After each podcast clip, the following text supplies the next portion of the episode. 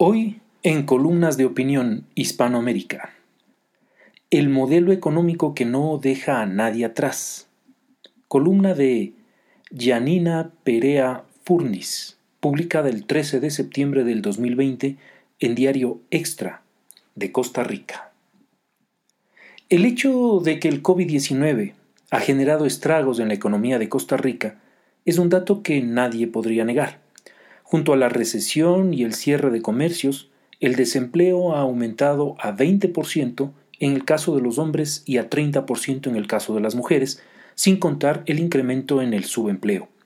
En algunos sectores productivos, el golpe ha sido aún más demoledor, como sucede en el caso del turismo, que es, a su vez, un sector clave de la economía nacional.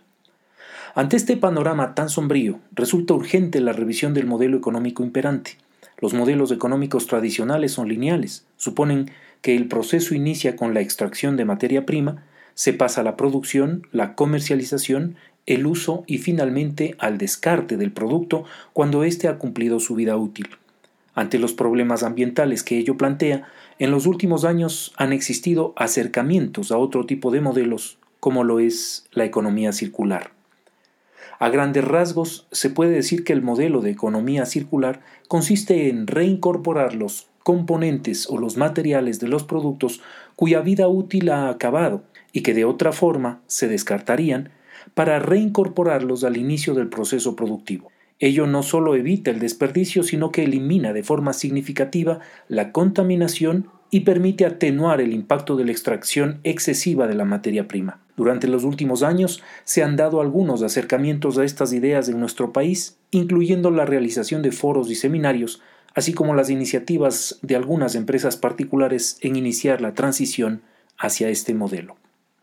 Pese a lo anterior, existe un tercer modelo económico que resulta altamente significativo para nuestro contexto actual. Se trata de la economía de la dona, modelo desarrollado por la economista Kate Raworth investigadora de la Universidad de Oxford.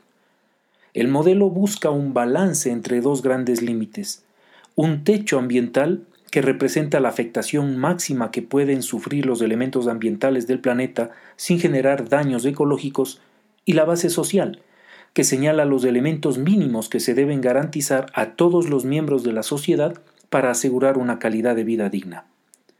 El techo ambiental engloba nueve elementos, entre los cuales están la acidez de los océanos, la contaminación del aire y la pérdida de la biodiversidad. Por su parte, la base social cuenta con doce elementos, entre los cuales se incluyen las necesidades básicas tradicionales, como la alimentación o el acceso al agua, junto con otros elementos novedosos como lo son la igualdad de género, la paz, las comunicaciones, entre otros. Con este enfoque se busca sobrepasar el desarrollo sostenible hacia un desarrollo regenerativo y priorizar las necesidades de la población para que puedan disfrutar de una vida digna. La idea básica consiste en no sobrepasar los límites ambientales y a la vez garantizar estándares mínimos de satisfacción en los elementos sociales. En definitiva, una de las grandes ventajas del modelo es que hace compatible el desarrollo económico con la idea solidaria de no dejar a nadie atrás. La necesidad de un modelo como este resulta evidente a estas alturas del siglo XXI. La humanidad enfrenta la crisis ambiental más grande de la historia, pero de ninguna forma ello implica que pueda darse marcha atrás en cuanto al cumplimiento de los derechos humanos. Es así como, desde el punto de vista de la responsabilidad social empresarial, lo que anteriormente consistía en una inversión a largo plazo o en un simple plus, hoy en día resulta totalmente imprescindible para asegurar una calidad de vida aceptable para los seres humanos. De hecho, el modelo ha comenzado a ser implementado a nivel municipal en Ámsterdam y hasta el momento ha dado excelentes resultados. Ahora bien, ¿qué tiene que ver este modelo con el contexto nacional actual? ¿Qué puede aportar la perspectiva de la dona ante la emergencia del COVID-19? Resulta muy claro que en la transición hacia este modelo a nivel nacional, provincial o incluso municipal no figura dentro de las posibilidades realistas a corto plazo.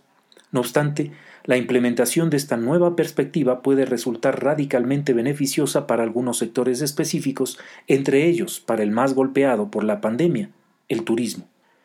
Según los datos de las Naciones Unidas, el sector turismo enfrenta, debido al COVID-19, la pérdida de un trillón de dólares y de 100 millones de empleos a nivel global. Costa Rica no escapa a esta tendencia, siendo que este sector es uno de los más afectados a nivel nacional. La brutalidad de este golpe no solo tiene dimensiones económicas, sino también sociales, ambientales y culturales, pues tal y como lo hemos experimentado en nuestro país, el turismo fomenta la conservación del ambiente y de los sitios históricos, fortalece el lazo entre las culturas y permite la entrada de ingresos a las poblaciones vulnerables o marginalizadas. Adicionalmente, en las últimas décadas el país le ha apostado a la economía de servicios y al turismo como uno de sus principales motores de desarrollo, por lo que la reactivación de esta actividad resulta imprescindible. Ante la necesidad de replantear las actividades de este sector durante una pandemia que no da tregua, la implementación del modelo económico de la dona puede resultar en un parteaguas para los miles de personas cuyos ingresos dependen de esta actividad. Es por esto que las empresas de turismo asociadas a la Cámara de Holland House han decidido explorar la transición hacia esta nueva perspectiva. Esperemos que su ejemplo inspire a otras empresas relacionadas con la actividad turística a seguir por la misma línea durante el proceso de reactivación, con miras a que nadie se quede atrás durante estos tiempos que son no solo de crisis, sino también de renovación.